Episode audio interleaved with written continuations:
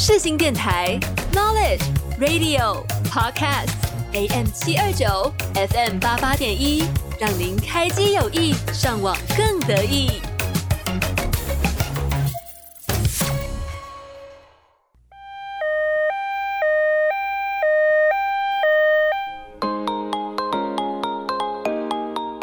你今天剧荒了吗？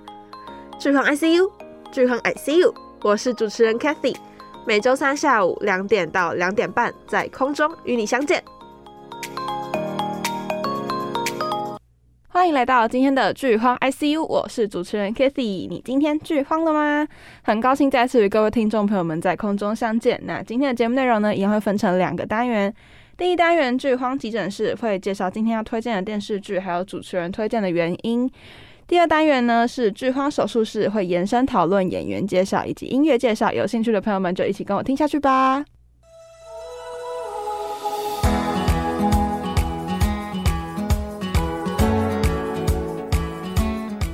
剧荒急诊室带你了解剧中大小事。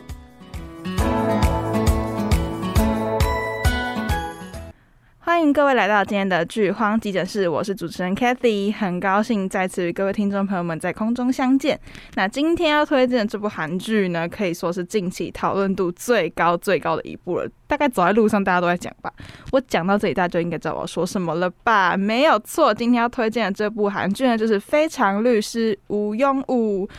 好，对。那为什么要推这部剧？我那时候在看，我其实刚看完而已。然后它播完应该有一小小段时间了，所以呢，我其实觉得有点难整理这部剧，因为它是呃个案个案的，然后一集一集这样才去做，所以其实对我来说会有点难整理，因为它东西其实蛮多的，然后要带给大家的呃一些道理啊什么的也是有点繁琐。但是我只能就是讲一些我觉得。呃，很有用的部分给大家讲。好的，那我先讲一下为什么在众多韩剧之中，我就挑中了这一部呢？不得不说，它红其实不是没有原因的。因为我之前就在节目里面说过，其实并不是很喜欢韩剧给我的风格以及氛围，所以我比较少追的是韩剧。然后在节目目前播到第十集，我也是只有推过一部韩剧而已。那呃，非常律师呢，这部电视剧，呃，这部韩剧出来之后，其实我对它也没有太大热情。应该说，基本上韩剧，呃，可能最近所爆红的，我都不会有太多心动想要去看。但是因为没办法，它实在是太红了，加上我爸他在家里一天到晚跟我说什么，哦，很好看，很好看。我想说，到底有多好看，我就来看一下。那我先简单说一下，我看完之后，我觉得它跟一般韩剧不太一样的点好了，因为呃，我之前就说过，我不喜欢韩剧里面会有很多呃财阀集团啊这种争斗或者是上流社会这种桥段，我不并不是很喜欢，因为有点狗血，所以我就不太喜欢韩剧的这种风格。然后加上谈恋爱的情节也是偏偏呃浪漫唯美的那一种，所以呢，只要韩剧有这种。桥段出现，我就会觉得哦，又来了。而且不管是什么题材，不管是医疗剧啊、正律剧啊，就是不管是什么剧，就是只要有固定桥段出现，他们拍摄风格跟氛围都是差不多那个调调。所以呢，我并没有很喜欢韩剧的给我的风格，所以我也比较少追韩剧。那《非常律师》这部剧不太一样的是，它没有我前面所谓说的一些很黑暗的片段、很负面的片段，然后也没有那种呃很太多狗血啊、浮夸，就是他们不会去过大的夸饰韩国人的一些社会状态，就是可能这些社会状态是存在的，但是。不会夸饰到说什么会为了继承家产啊，然后什么兄弟鬩哄这种就不会太多，所以我觉得这个尺寸把握得很刚好，所以是我非常喜欢《非常律师》的其中一个原因。然后再加上《非常律师》这一部剧是一整部，它的整个调性都很温馨、很温暖，所以我相信如果你本身并不是喜欢看这种有呃，就是有比较。斗就是斗争的片段的话，你应该也会很喜欢《非常律师》。所以呢，我今天就赶快介介绍一下《非常律师》这部电视剧的基本资料好了。那其实主演呢是由朴恩斌、还有姜泰武及姜其勇主演。那导演呢是由刘仁植导演的。那刘仁植这位导演呢，其实也是《浪漫医生金师傅》第一季跟第二季的总导演。所以呢。呃，我有看过《浪漫医生》，所以我觉得他导的剧我都还蛮喜欢的。那这部电视剧《非常绿色》电视剧的风格呢，是律政剧，就是。律师题材还有政治题材的一部电视剧，那集数呢，一样是十六集。韩国的电视剧大概都是十六集或者是十二集，少一点的话可能会到八集。那播出日期呢，是二零二二年的六月二十九号到二零二二年的八月十八号。那非常律师，相信大家他的名气大家已经都知道。那我还是稍微讲一下他的很很漂亮的成绩单给大家听一下好了。那非常律师这部电视剧呢，创下 ENA 频道最高的收视纪录哦。然后在同时在 Netflix 全球收视冠军，共获三亿多的观看时数，然后蝉联多周话题性的 Number One，就是这个成绩单可以说是在众多韩剧众多。就是所有电视剧里面可以说是非常脱颖而出，然后成绩也是相当的漂亮。那同时的这部剧的男女主角啊，还有一些配角也在也都在这部剧爆红。然后相信他们以后也是星途坦荡。所以呢，我觉得呃，大家如果有兴趣的话，真的可以去看一下这部，因为它并不是一部。单纯是剧情片，它其实有很多嗯、小细节啊，还有一些呃想要告诉大家的事情，其实在里面都可以得到很多呃解答，就是包括像是亚斯伯格症啊，或者是自闭症的一些详细的呃怎么说详细的资讯嘛，然后还有一些韩国社会的现况啊什么的，就是类似这种事情上，可以在《非常律师》这部电视剧里面找到非常多的解答。那我们就马上进入到剧情介绍的部分。那我先说，老实说，我在讲这几之前，我很紧张诶，因为我其实完全不知道要怎么样，呃，一个表达方法可以让大家，呃，听懂我想要说的是什么。因为《非常律师》这部电视剧其实带给大家的东西有点多，然后也是很多面向、很多元的，所以我那时候在准备的时候想说，真的要讲这部吗？因为有点难说，而且我也不确定，嗯、我讲的是不是正确的，所以。如果中间有什么讲不太清楚的地方，大家就多多见谅。这样，那我们就马上进入到剧情介绍部分。那剧情介绍大概是在讲述患有自闭症中的亚斯伯格症的女主吴庸武，呃，也就是语英语，是一名法律的天才，拥有过目不忘的能力。进入知名律所汪洋任职之后，在求职的路上，其实。遭受了非常多异样眼光啊，然后还有一些批评什么的，但他没有放弃，然后透过过人的能力还有心思的细腻，在每一个案件中有呃非常脱颖而出的表现，然后大放异彩，同时收获暖心的爱情。那嗯、这部电视剧它其实呃，我觉得跟一般律政剧不一样，是因为一般律政剧它会很多政治层面的明争暗斗，然后再看这些就觉得很虽然很。很狗血，可是 就觉得好像又跟一般的律政剧差不多。那其实《非常律师》在所有的律政剧中，可以说是做的很不一样风格的一部律政剧。它是整体的调调都非常温馨温暖的，然后嗯，就是里面也没有那种。大坏蛋，你知道吗？就是我很讨厌看到一部片里面有个大坏蛋，就很讨厌这样。我就想要大家都和和美美，然后每个人都是好朋友，然后每个人男女主快乐的在一起的这种 happy ending 剧，我就喜欢这样子。所以，呃，非常律师非常，呃，不对，非常律师满足了我这个要求。他整部剧的调调都是非常的温馨，然后每个人也都是很有善意的，然后很，嗯。就怎么讲？他们虽然都有自己的苦衷、自己的烦恼，可是他们并没有因为这样就去做坏事啊，或者是怎么样，还是一样一个非常善良的心态去面对这个社会，面对他们现在遇到的困难。所以我很喜欢这部电视剧的调性，就是这样。那推荐原因的部分呢，我总共整理了四点。那第一点呢，是没有过多放大自闭症的缺陷，而是用健康而温暖的角度去诠释，不带偏见，同时也不悲情，就是。嗯，因为自闭症，它其实因为女主是自闭症中的亚斯伯格症这一类的患者嘛，所以一般来说，如果有做到自闭症这个角色，可能大部分的电视剧会诠释的比较偏悲惨嘛，就是可能他人生中就遇到很多不顺遂啊，然后大家都觉得他有病啊，不想靠近他这种什么的，就整体他主角的人生轨迹就会变得很嗯、很黑暗，然后很负面，然后同时主角本身也会很。呃，自卑这样，但是禹英禑这部电视剧做得很好，是她虽然是亚斯伯格症，然后同时也遭受到很多人的歧视，然后还有异样眼光，可是女主并没有因为这样就呃失去自信，她同样他虽然知道他自己跟别人不一样，可是他还是一样过好他的生活，做好他的工作，然后也一个很善良的心去面对这一整个世界。所以呢，我觉得只要你用一个善良心去拥抱这世界，别人会以善良的温度来回报你。所以呢，我觉得导演选择这个风格去演绎是很好的，同时我觉得他找这个女主也真的是找得非常好，因为大家一定播出之后都觉得朴文斌演的这个吴永武真的很可爱，就是在剧中一些小表情啊，然后一些小台词或者是语助词，就是会觉得天哪，怎么这么可爱？那其实，在生活中我也有遇过亚斯伯格症的呃同学，就是在我国小时候。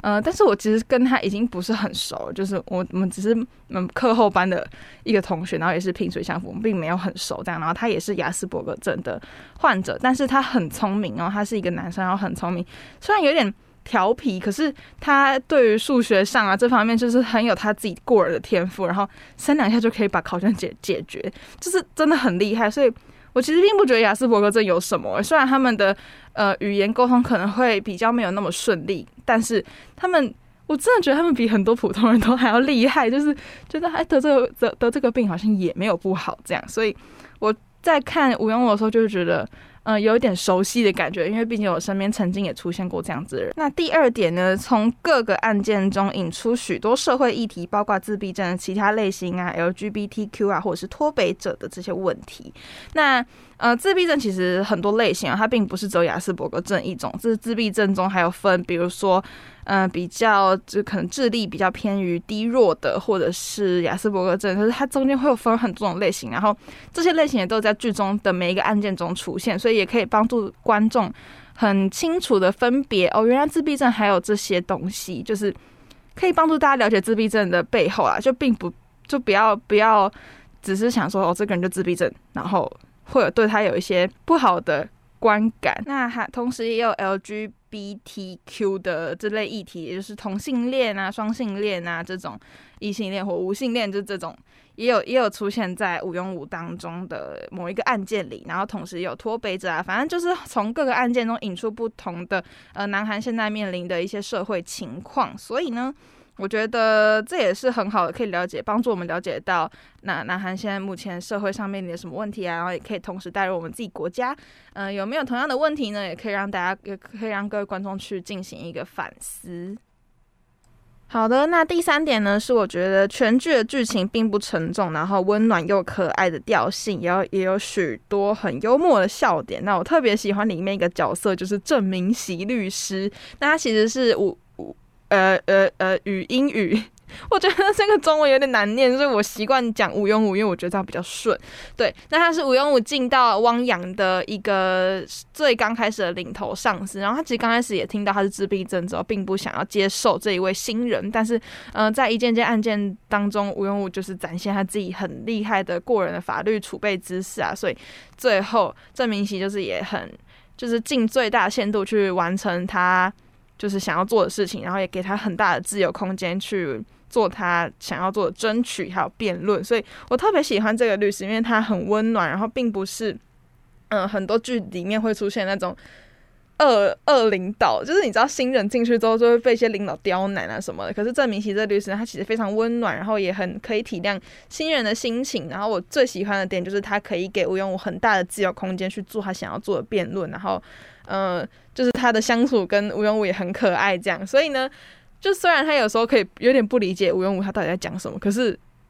就是看那尴尬的表情，很可爱，所以呢，我很喜欢这个角色的安排。那第四点呢，是以金鱼贯穿全剧，女主非常热爱金鱼，剧中有许多金鱼的知识和 CG，也就是动画。那同时呢，也是女主的灵感缪斯。我真的很喜欢这个设定诶，因为我没想到居然这部剧可以跟金鱼连在一起，你知道吗？就是因为其实它里面在讲述，就是吴永武他最从小非常喜欢，除了法律之外，就是金鱼。那他可以因为。因为他是过目不忘嘛，所以他其实可以了解到呃很多金鱼的知识，然后并且把它全部背起来。所以呢，每次只要有人跟他开启金鱼这个话题，他就会开 他就会开始开启那开关，然后就一直讲一直讲一直讲讲讲这些金鱼啊是什么分类啊，然后生活在哪里呀、啊，然后他们的生活习惯是什么什么巴拉巴拉巴之类的。然后他在讲这个时候，就像机关枪一样，咚咚咚咚咚咚，然后讲很快，可是很可爱。所以呢，我没想到居然可以拿金鱼来贯穿这一全剧，所以我个人就是很喜欢这个设定。然后同时呢，就是吴庸武在遇到一些案件困难，然后想不出来应该要怎么解决的时候，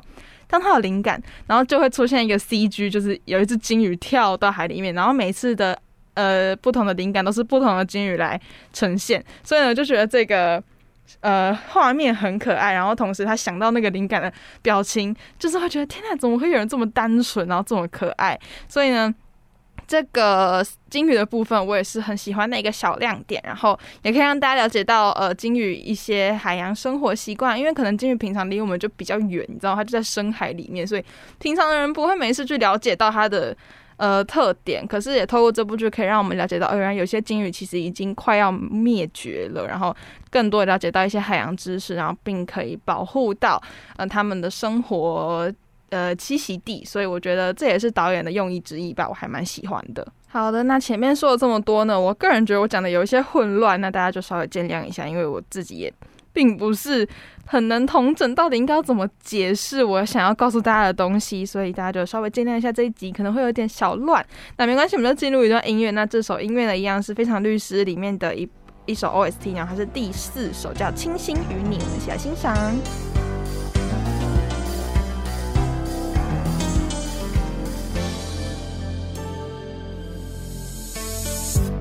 네가 제일 좋아하는 그 눈동자가 되어 있네. 오늘도 넌제 시간에 찾아와. 늦은 적이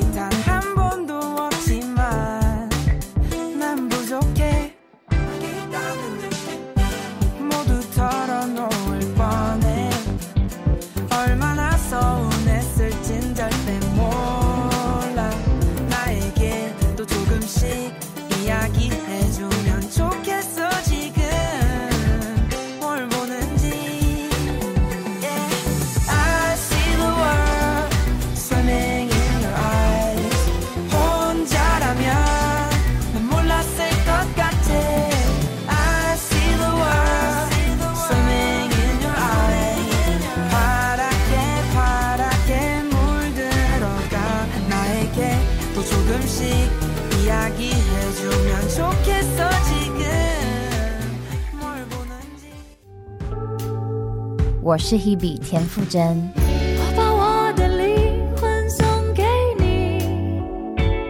我是一首歌。广播世界魅力无限，世新电台带你体验。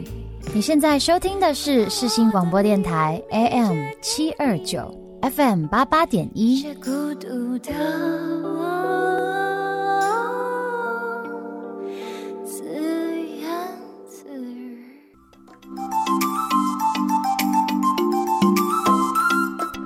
剧荒手术室，让你追剧无难事。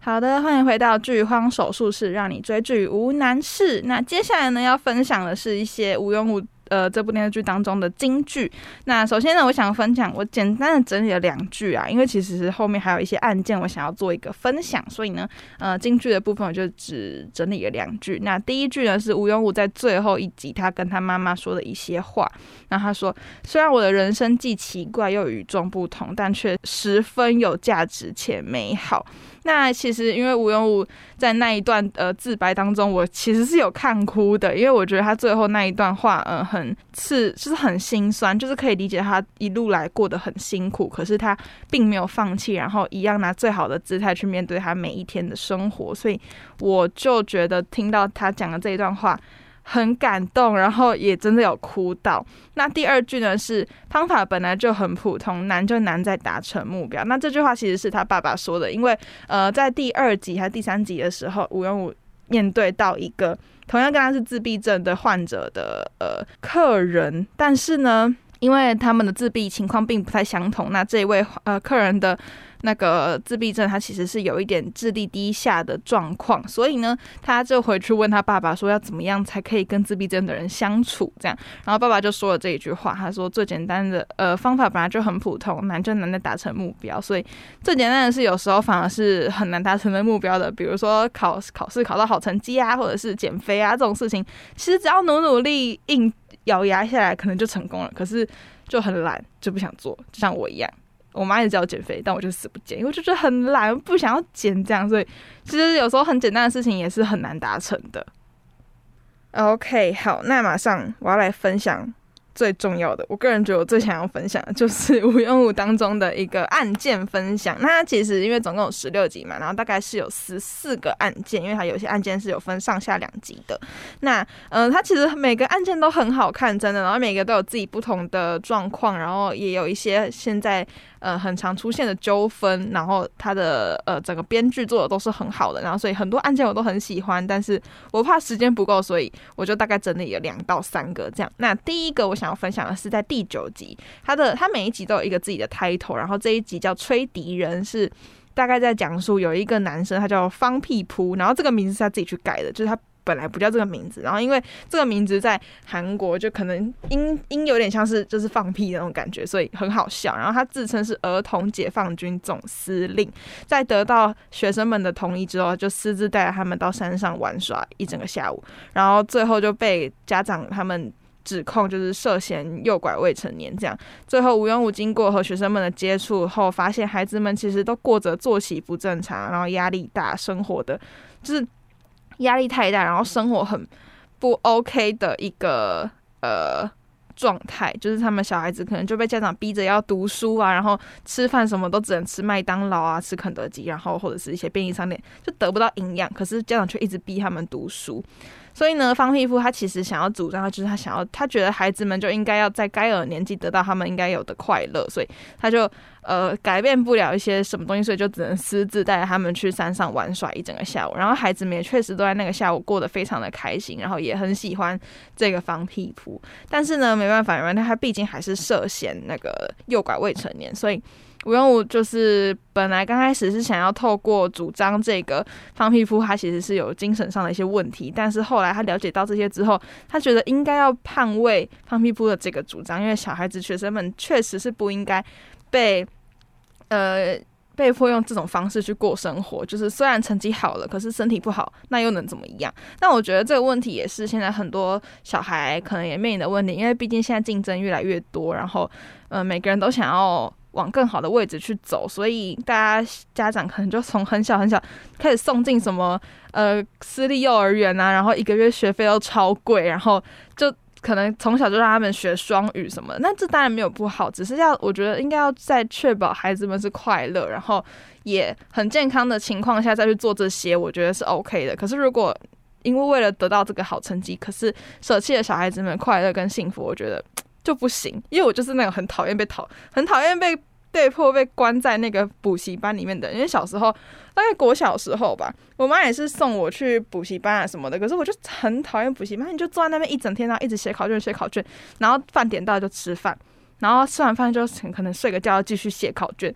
我就觉得很无聊，但我就不想要这样，所以大概从国小过后，国中开始我就没有再上补习班，就之后就只有上我自己喜欢的课程。所以我觉得我妈也是算很好，很很可以听懂我的心声，就是我说不要，就真的没有没有再让我去上，因为不像有些家长，可能小孩子说不要，就会觉得你在乱什么，然后就硬还是把你送过去。所以呢，我觉得幸好我是生在比较明事理的家庭，因为我因为我清楚我的个性就。不是那种可以坐在那边一整天的，所以我就觉得，如果我妈当初真的硬是把我送进去，我可能就会，就是可能会离家出走什么之类吧，我也不知道。反正就是幸好我妈、我爸妈他们都很了解我的个性，所以呢，我算是蛮幸福的。但是因为现在生活中其实也是存在很多这种小孩子为了成绩，然后。嗯，都不能做自己想做的事情，也是很痛苦。因为毕竟现在竞争就的确很大。虽然家长们都是望子成龙、望女成凤，但是没办法。所以最后的最后呢，吴永武就是还是捍卫了方皮肤的这个主张。所以，呃，虽然结局的话，我不要先透露好了，你们自己去看。我不要先讲最后结局是怎样，但是就只能说你们对自己去看好了，不要说不要说。OK。那为什么？那最后呢？我我先不说吴永武最后有没有胜诉好了，是吴永武为什么最后呃他临时改变了辩论方向？他其实是在法庭上，然后就突然间看到一只朝他游过来的呃虎鲸，然后那只虎鲸的背鳍已经弯了。就其实一般来说，鱼的背鳍应该是立起来的嘛，可是那只虎鲸的背鳍已经弯掉了。他就突然想到，那些被关在水族馆里面的虎鲸，因为没有办法得到自由的生活，所以他们的背鳍会逐渐弯曲，有点类似像肌肉萎缩那样吗？我也不知道，反正就是他们会弯曲，就代表这一只虎鲸其实已经过得非常不开心了。然后就跟这些小孩子一样，为了讨好观众们的开心，或者是为了达到家长们的要求，然后做一些自己不想做的事情，导致自己身体越来越坏。所以呢，决最后吴元武就决定尊重并捍卫方皮肤的理念。这样，那第二个我想要分享的案件呢，它叫做济州岛蓝叶，然后它其实是有两集，是第十三集跟第十四集。那嗯，大概就是在讲说，嗯，有一个就是吴元武他们家房东。的爸爸，他去济州岛玩，然后呢，就经过了一个寺庙叫皇帝寺，可是呢，他明明就没有要去那个寺，可是却被强行收取叫什么？呃，文化遗产参观费，然后郑明熙为了就是，就后来他就那个房东的爸爸就决定告他们嘛，然后郑明熙就决定带他们一整个律师团队到济济州岛去解决这个问题，然后就从中也是了解到呃皇帝寺的一些苦楚，但是着实是太贵了，那个文化参观费一个人要收三千块韩元呢，而且就算他们没有要进去那个皇帝寺，也要收那个钱啊，因为那个皇帝寺的那个售票亭就开在。呃，他其实进去之后有两条路，一边是往皇帝寺，然后一边是往其他地方。可是只要你经过那条路，就一定得收那个钱。所以呢，那时候文武他们就觉得不可以这样，很夸张什么之类的。所以他们就是也是进到济州岛去做一些辩论。然后这中间还有发生过很多小小的故事，包括呃郑明熙在这。个案件之中就病倒了，然后就被迫让几个菜鸟律师没办法，只能自己站起来，然后去做一个辩论。然后这这一集我很我觉得很好看，呃，也有一些内容可以让大家去思考。好的，各位，因为我现在时间着实是不够，所以我今天呢就跳过演员介绍以及总体心得的部分。那总体心得就是一个字：赞。大家快去看五颗星，好不好？那就进入到最后音乐的部分，是由 Miss A 秀智演唱的《Invitable，》，也是这部吴元武的 OST。那我们就赶快欣赏。最后节目就到这边，我们就下次再见喽，拜拜。